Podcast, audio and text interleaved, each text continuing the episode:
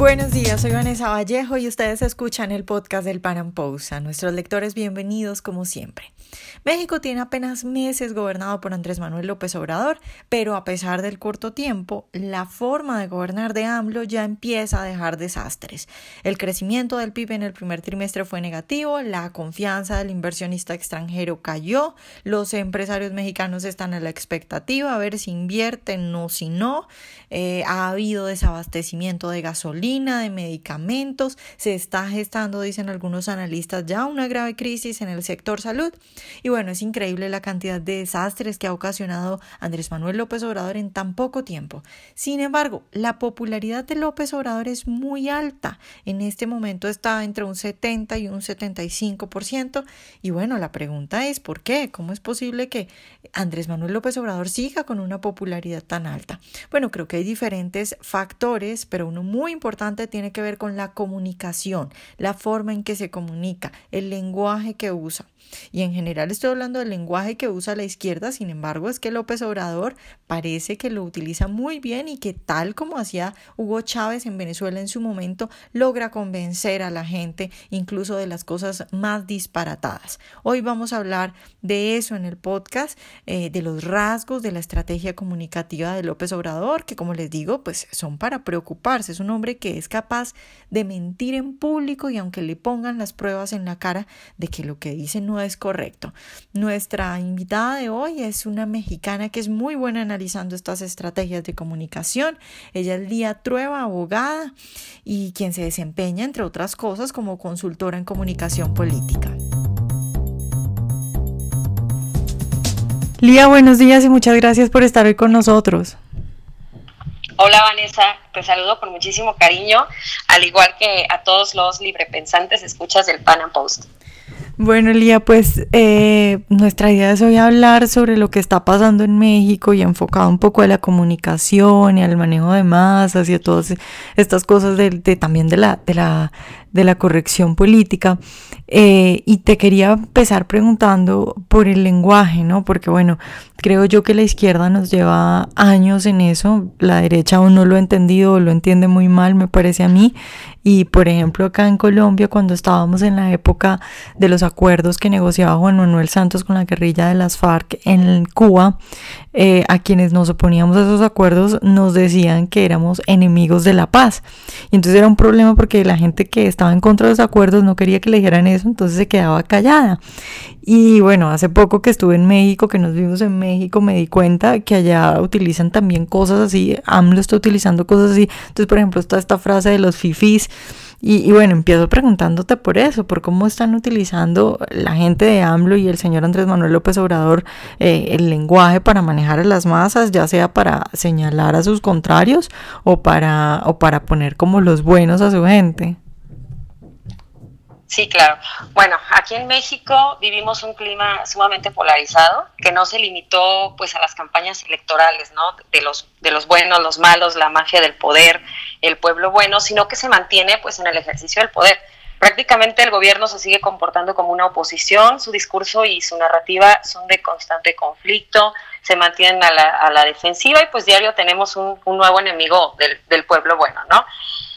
En este constante eh, estado de tensión pues se da en el tenor de que son varias las críticas y varias las demandas a las decisiones desafortunadas y muy indefendibles que, ha tenido el, nuevo gobierno, ¿no? Entonces, la estrategia comunicativa se basa en echar culpas, habla, eh, dice mucho el presidente, no, es que nos dejaron un cochinero y por esto esto va mal, ¿no? Entonces, cada día se trata de, echarle a los leones nuevo enemigo, ¿no? De, de, la situación. El, presidente tiene una conferencia mañanera en donde cada día que le cuestionan algún tema del gobierno, pues él le echa la culpa a alguien, él crea un enemigo o él desvía la atención. En este caso, ¿cómo funciona la corrección política? Yo, yo la definiría como una corrección política populista, sectaria y nacionalista también.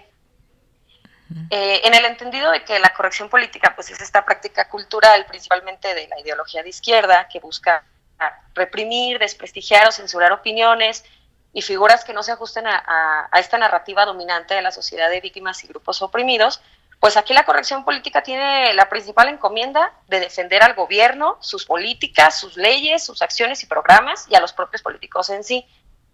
Entonces tenemos un gobierno, una nueva élite adinerada, obviamente, pero que abanderan el discurso igualitario y colectivista de la lucha de clases para desestimar toda crítica y toda oposición, con el simbolismo y la manipulación, no solo de que este nuevo gobierno esté acabando con las desigualdades, o sea, ellos se, se ponen como si ellos representaran al propio mexicano en desventaja, al mexicano desfavorecido, de bajos recursos, o sea, el político lo representa a, ese mexicano, digamos, este, lastimado por años, entonces cuando tú criticas a ese político, pues es como si criticaras al pueblo en sí, ¿no? Y, realmente, pues, eh, todo este populismo, bueno, ellos, eh, el, gobierno y los principales políticos del gobierno, pues siempre han sido parte de esta mafia del poder, digamos, y ellos siempre han vivido del sistema y pues son personas que realmente no, yo no consideraría como personas desfavorecidas o de bajos recursos. Entonces, eh, en este tema y, en esta hipocresía y en, este, y en esta corrección política, pues ellos a todo le, le ponen clasismo, racismo, pues para defender sus, propios programas. Mira, te pongo un ejemplo. Aquí en México se implementó un programa que se llama Jóvenes Construyendo el Futuro, donde a los chavos que no estudian y trabajan, pues se les da una beca de, de 3.600 pesos mensuales, pues para que en teoría puedan superarse. Pero pues el dinero se les da en efectivo, o sea, no son vales educativos ni otra figura pues por la que ellos puedan este, acceder a, algún, algún tema de, educación o de superación. Entonces muchos han señalado que este programa tiene fines electorales y clientelares, que realmente no les importa el bien a largo, eh, el bien a largo plazo de nuestros jóvenes y que tengan realmente una posibilidad de movilidad social. Resulta que circularon en redes sociales muchas fotos de estos jóvenes que reciben su apoyo y pues que presumen que el dinero se lo gastan en cervezas, en ropa, en diversiones, etcétera, ¿no? Entonces cuando la gente empieza a criticar, llegan los guardianes de lo correcto, pues acusarte de clasista, racista, porque te molesta que los jóvenes accedan a ciertas satisfacciones y que realmente tu problema con el programa simplemente es tu clasismo y tu racismo. Y entonces ahí el debate se pierde, el debate muere, porque ya cuando metes clasismo y racismo, haz de cuenta ya, se vuelven incriticables y, entonces terminan eh, defendiendo al gobierno con todo este tipo de, de simbolismos combinados con la corrección política. Ahí te va otro ejemplo. Este gobierno, pues sí, tiene un claro desprecio por el progreso, por el mérito, por la técnica, porque relacionan que, como este mérito con el privilegio, ¿no? Que, solo las personas este, privilegiadas pues han podido acceder a una buena educación eh, y por eso ellos tienen mucho este como desdeño por los tecnócratas y por toda esta gente preparada. Entonces ponen y se ha señalado en, órganos este, estratégicos de gobierno de las empresas del Estado, de las empresas reguladoras de energía, eh, ponen a, a lo mejor a funcionarios que luego no tienen ni la licenciatura terminada, ¿no? Entonces, obviamente, la ciudadanía eh, se queja y critica este tema de que cómo es posible que en esos órganos estratégicos no haya una persona estudiada. Entonces, sí, que, lo cual es un tema administrativo y de corrupción y todo, ellos se van por el simbolismo de que quienes señalan y quienes critican esto simplemente es porque de alguna manera nuestro clasismo y nuestro racismo nos impide eh, aplaudir que una persona sin estudios pueda llegar a esas posiciones de poder. A ver, pues aquí el tema no es, este, no, es un tema de, clasismo ni es un tema de discriminación de ningún tipo, es un tema de que necesitamos tener personas preparadas con las credenciales y con las capacidades para que desarrollen estas actividades en áreas tan estratégicas del Estado, que luego vamos, vamos teniendo problemas de todo tipo, porque justamente se contrata a personas improvisadas sin la preparación, pero ellos dicen simplemente que es un tema de discriminación, ¿no? Y pues sí, es, es, muy paradójico. Y, entonces pues, a todo le imprimen racismo, clasismo, discriminación. Mira, hemos llegado al extremo de que ya se inventaron en México todos estos oficialistas aplaudidores del régimen, la izquierda, los progres, ya se inventaron el término amlofobia. Es decir, Cualquier crítica al presidente tiene un tufo de racismo, un tufo de clasismo, eh, porque simplemente nos molesta que una persona como, como él, que ellos dicen que es del pueblo, una persona de pueblo, esté en el poder. Entonces no nos, no nos preocupa que haya desabasto de, medicamentos en sí, nos preocupa que el presidente eh, sea a lo mejor una persona más parecida al pueblo, ¿no? Entonces todo, todo lo que se critica del gobierno, ya ahora inventaron la amlofobia, ¿no? y, resulta muy chistoso que, los principales defensores de esto, pues vienen a ser los, los progresistas, ¿no? Los, de izquierda, que acá luego les, les dicen peyorativamente o descriptivamente chairos, ¿no? Y, estos progresistas que defienden tanto este gobierno, pues es, es, muy raro porque este gobierno no ha tenido una prioridad de impulsar una, una política progresista en sí. Es decir, el gobierno tiene mayorías en el poder legislativo, ya hubieran podido sacar una ley general que aplique en todo el país para legalizar el aborto y los matrimonios igualitarios. Este, no lo han hecho porque no es, no es su no es su prioridad pero pues este los progres son felices este con los simbolismos este con con, mm. con, los mensajes con las cosas minúsculas no no se preocupan realmente por los hechos claro Lía esto esto te quiero preguntar todo lo que nos has contado que es muy interesante Mm, cómo ha impactado, digamos, o cómo tú percibes, porque esta pregunta, pues siempre que pregunto cómo, cómo reacciona la sociedad, pues uno no sabe, pero tú cómo percibes, digamos, en tu círculo en el que te mueves, cómo todo eso ha impactado eh, las dinámicas de comunicación de la gente normal, ¿no? Porque evidentemente lo que tú señalabas es eso de que te sacan una carta moral, tú estás hablando de cosas racionales, como que, no sé, el ministro de Economía no puede ser alguien que no sepa nada de economía, y, y hablas de cosas racionales y ellos te sacan una carta moral, te dicen tú eres mala persona, eh, no quieres a los pobres, eres un clasista y todo eso. Y eso hace que mucha gente se calle, pero tú cómo ves la reacción de los mexicanos en general a estas cosas? ¿Crees que sí les ha funcionado a, la gente de AMLO o, más bien ves una reacción positiva de, de, pues yo digo lo que quiero y ya que fue un poco lo que pasó en Colombia? Mira, yo creo que va creciendo un poquito la valentía de la gente al momento de criticar, pero todavía hay mucha gente y la mayoría yo creo que, que prefiere no hacerlo. Prefiere no hacerlo porque eh, la corrección política yo creo que luego la, la, usan los sectores a lo mejor los, los más educados, ¿no? O sea, hay otro gran sector que, que combinan esta, esta corrección con, con linchamientos, con acosos en redes sociales, eh, eh, a, los propios periodistas. Entonces, muchas personas prefieren no opinar algo en contra del gobierno porque enseguida pues te llega, te llega toda, toda esta horda de gente enojada y fúrica que te dicen, eh, primero, no, no, eres un, no eres un patriota, no quieres a tu patria, eh, no quieres a tu país, no quieres que a tu país le vaya bien, eres un insensible, no, no quieres a los pobres, no quieres este, a las mujeres, no, o sea, entonces así se van y hay mucha gente que sí se limita. Cada vez hay más personas que se animan a criticar y, yo, yo generalmente es lo que trato siempre de, impulsar, ¿no? Que haya más gente que se atreva a criticar porque eh, no tenemos casi contrapesos reales en, el tema institucional y a veces lo único que puede frenar ciertas eh, políticas del gobierno, pues es una, una, crítica muy generalizada entre la gente y un descontento social que, le pueda dar al gobierno un tema de decir, ¿sabes qué? Tenemos que cambiar esta cuestión, ¿no? ¿Y los medios de comunicación cómo están en México, Lía? ¿Tú los ves de un, de un lado ya explícitamente pasados al lado de AMLO o los ves todavía jugando a ser imparciales? Mm, yo sí creo que, ¿cómo te diré?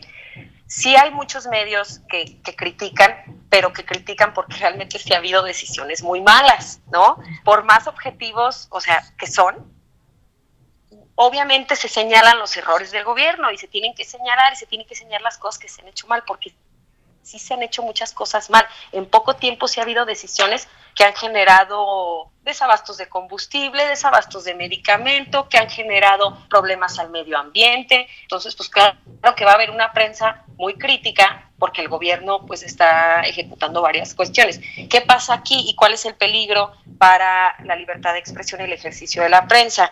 Eh, se, ha, se, ha, tenido mucho esta, esta mala práctica por parte del gobierno, que él dice que él no censura y que él está de acuerdo con la libertad de expresión, pero realmente en los hechos sí hay, hay una actividad como digamos eh, de censura no institucionalizada, podría llamarse de esa forma, en la que se señala, primero se desprestigia ¿no? a todos estos periodistas que tienen discursos antagónicos o discursos críticos, ¿no? De que son neoliberales, fifis, conservadores. Eh, eh, últimamente se habló del AMPA del periodismo, entonces se desprestigia que esta crítica tiene que ver eh, con a lo mejor su filiación política o de que o con otro tema.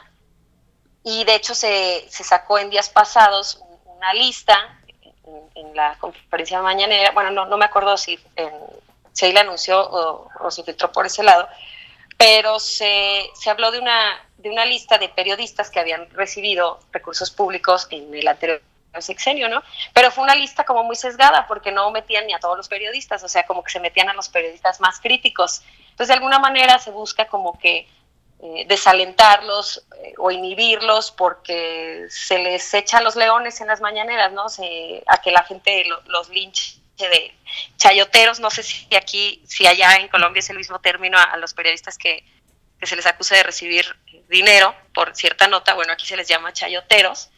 Los vendidos.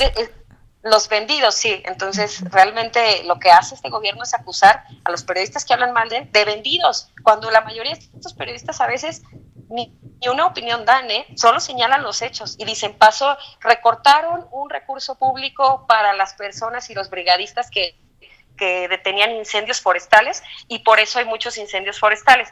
Ah, o sea, son hechos, ni siquiera es una opinión y ya por y ya se les señala, ¿no? De vendidos, se les señala de que de que pues ellos este están defendiendo el sistema neoliberal, que son fifís, que, que son fascistas, ¿no? O sea, una serie de cosas muy tremendas que realmente, ¿qué pasa? Que, que la gente que le llegue este mensaje, en lugar de discernir lo que se está diciendo, o sea, la, propia, el propio ejercicio crítico eh, del gobierno, en vez de discernir, oye, a lo mejor sí están haciendo algo mal, está pasando algo mal, la gente se puede ir por el tema nada más sentimentalista, romántico o el tema populista de que simplemente critica porque es un enemigo, ¿no? O sea, ya no se ponen igual a ver más. Y creo que sí es muy, creo que sí es muy nocivo para el el, sano ejercicio de la democracia, que tiene que haber siempre una crítica, que tiene que haber una rendición de cuentas. Cuando hacen las cosas mal y se le señala, el gobierno debería de, salir a, dar las razones de lo que está haciendo, ¿no? No, no salir a desprestigiar, porque entonces ya, ya, ya no nos, o sea, no rinden cuentas, no dicen, ¿sabes qué? Implementé esta política porque tiene estos fines. Tal vez sí estemos generando inconvenientes, pero todo es por esto. No, ya ni siquiera te explican. O sea, no explican qué están haciendo ni por qué lo están haciendo, ni, ni se hacen responsables de los perjuicios que están causando. Ya simplemente señalaron que el que los criticó es porque es un neoliberal y un conservador. Lía, ya para terminar, eh, yo estoy viendo en Andrés Manuel López Obrador unas digamos, un método, discurso que cada vez se me hace más parecido a lo que ocurre en Venezuela obviamente no a tal extremo, pero, pero sí se me parece mucho. Es decir, cuando uno ve a Maduro diciendo cosas como que como que pues, la culpa de que no haya alimentos es por los empresarios malvados y, y cosas que son evidentemente ridículas eh, y, que es capaz de decirlas, es decir, uno, uno se pregunta cómo alguien es capaz de decir semejante mentira en televisión y todas estas cosas, y luego veo a AMLO diciendo cosas como que cuando la periodista esta le pregunta, ese video que circula mucho en redes sociales, que la periodista le pregunta que los recortes en, los, en la salud han hecho pues que los despidos de médicos y, y todo esto que está generando caos. Y él le dice que no, que eso es mentira. Ella le dice, pero es que yo tengo los reportes. Y le dice, no, eso es mentira. O esta frase de AMLO de, de yo tengo otras cifras, que uno se pregunta cómo es posible. Yo tengo otros datos. ¿Cómo es posible que sea capaz de decir eso? Es decir, a uno le da vergüenza, pero este señor no tiene vergüenza. Entonces, preguntarte por un lado, ¿tú cómo analizas? Yo no sé si esto ya es una cuestión psicológica muy peligrosa de alguien que es capaz de mentir abiertamente ante el público en, en cualquier bobada, eh, en cualquier cosa que es, eh, que es absurda y no le importa. Y, y luego, ¿cómo analizas del otro lado la recepción que pueden estar teniendo los mexicanos? a este tipo de descaros. No, no, la verdad es una situación increíble porque tú dices, bueno, el presidente entonces es mitómano, o sea, niega la realidad, niega la realidad de los hechos y, siempre con un yo tengo otros datos, eh, con una cuestión de, de negar absolutamente la realidad, la, la realidad es que se le plantean. Y pues sí, o sea, miente descaradamente, miente sin ningún tipo de pudor, de vergüenza. Y lo peor es que luego la gente se lo pueda comprar. O sea, esto es a mí lo que me preocupa más, que, que la gente que puede confrontar los datos se la termine creyendo, ¿no? Y esto sí, pues sí se me hace terrible, terrible, porque ha habido varias cosas. Eh, y un, eh, un lado que dicen el de los datos, ¿no? Que no tengo otros datos, pero también termina echando culpas de gobiernos anteriores cuando lo que se le está señalando es totalmente responsabilidad de este gobierno, ¿no? En el caso, por ejemplo, de esto de los, de los recortes a salud, eh, o sea, ha habido el, el propio o sea, los propios servidores públicos eh, o, las propias instituciones, pues eh, muestran en sus datos públicos que se han recortado, que se han recortado los recursos y, que ha, y, que ha, habido despidos por estos recortes, que son recortes de este gobierno, de este año, ¿no? No son cuestiones del gobierno pasado y estos recortes atienden a que obviamente si el presupuesto es una sábana o una cobija, que si tú la jalas para tapar un lado, vas a destapar el otro, y pues se ha señalado justamente que estos recortes atienden a que se han tenido otro, otro, tipo de prioridades, ¿no? Entonces, sí es responsabilidad de este gobierno, pero entre tengo otros datos y entre nos dejaron un cochinero, terminan no haciéndose responsables. Sí es un gobierno que miente descaradamente. Tenemos eh, personas que a lo mejor eh, no, les interesa tanto eh, discernir y, confrontar datos. Y por otro lado, pues tenemos a, los progres, ¿no? Que yo pensaría que los progres luego son gente un poquito más, más estudiada, más crítica, pero, pero los progres se van mucho por el, por el tema simbólico y el tema de, del discurso. te voy a poner un ejemplo bien básico. Los progres que les encanta como que el simbolismo y les encantan las, las victorias minúsculas del lenguaje, Aquí en México ellos aplaudieron y vieron como una, un gran, una gran victoria feminista de igualdad el hecho de que la esposa del presidente ya deja, o sea, decidiera abolir la figura, la, figura de la primera dama, ¿no? Por un tema igualitario de que no hay una mujer eh, encima de la otra. Pero estos mismos progres que festejan que este gobierno ya tuvo una victoria feminista y de igualdad por ese tema, callan cuando el gobierno decide quitarle recursos, por ejemplo, a estancias infantiles para que las madres solteras puedan dejar a los niños bien cuidados cuando salen a trabajar, o que le quiten eh, recursos a los refugios para mujeres violentadas. Es decir, o sea, cuando realmente la política en los hechos daña a las mujeres, no dice nada. O sea, ellos se quedan en el, en el discurso bonito de que pues ellos están diciendo que, que, que, apoyan a la mujer y con ese tipo de cosas así muy, muy superficiales, muy, muy frívolas, pues ellos ya se sienten contentos, ¿no? O, o, los progres están muy contentos si, si en algún lado, en algún estado se prohíbe el uso de popotes, pero al mismo tiempo festejan que el gobierno quiera tener una nueva refinería petrolera altamente contaminante o que quiera construir un tren de cocida que atravesará media selva maya, ¿no? O sea, tú dices, es que también ya si la misma gente le sigue el juego, tanto pues este a, a, los a los sueños del presidente o a las mentiras del presidente, pues no nos queda más que seguir señalando esto, ¿no? Aunque se nos acuse de antipatriotas, fascistas, conservadores, clasistas, ¿no? Claro, pero es súper peligroso eso porque entonces lo que, lo que tienen en México es simplemente un, un caudillo que todo lo que haga está bien y que tiene seguidores a todo lo que haga, aun cuando sean cosas tan, tan evidentes como las que estás mencionando, que debería salir la, la izquierda de los progresistas a protestar, pero aún así siguen contentos, entonces tienes al perfecto caudillo. Sí, al perfecto caudillo y al criminal perfecto también. ¿no? Una persona que puede cometer todo tipo de atropellos, pero que no va a haber nadie que lo pueda ni enjuiciar ni, ni criticar, porque, porque siempre van a negar todo, se van a escudar en todo. Entonces sí, sí es súper peligroso para la democracia, súper peligroso para la rendición de cuentas y pues para la propia gobernanza, ¿no? Cuando un gobierno que todos los días dice que está acabando con la corrupción y le dicen, oye, aquí uno de tus funcionarios tiene todo esto señalado por corrupción, o sea, en cinco meses ya se robó quién sabe cuánto.